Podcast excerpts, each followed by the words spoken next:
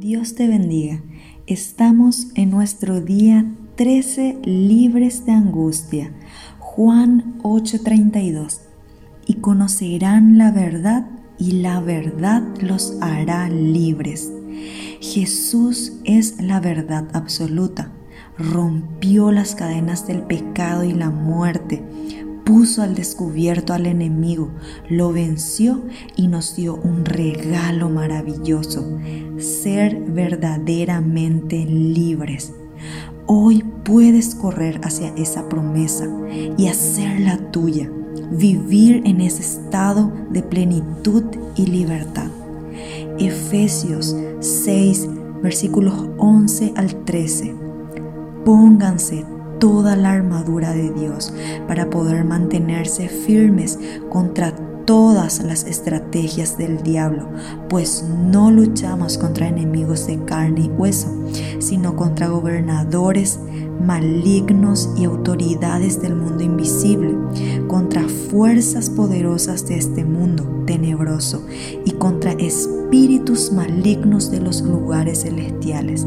Por lo tanto, pónganse todas las piezas de la armadura de Dios para poder resistir al enemigo en el tiempo del mal.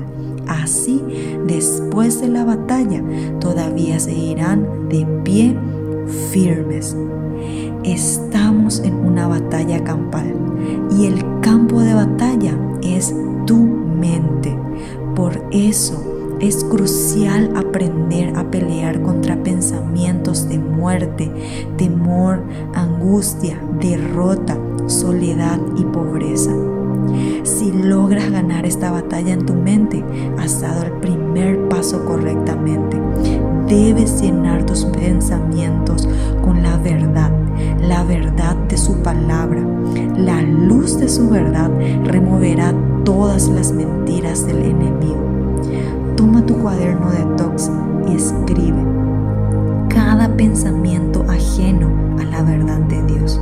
Pensamientos como estoy derrotado, nunca podré superar esta situación, no tengo salida, nadie entiende mi condición, es imposible salir de esto. Ahora decide resistir dichos pensamientos y llevarlos cautivos obediencia a Cristo. Renuncia al temor y a las mentiras. Permite que la luz de su palabra alumbre tus rincones más oscuros. Desplaza las fortalezas mentales por la verdad gloriosa de Jesús. Romanos capítulo 10, versículo 17. Así que la fe viene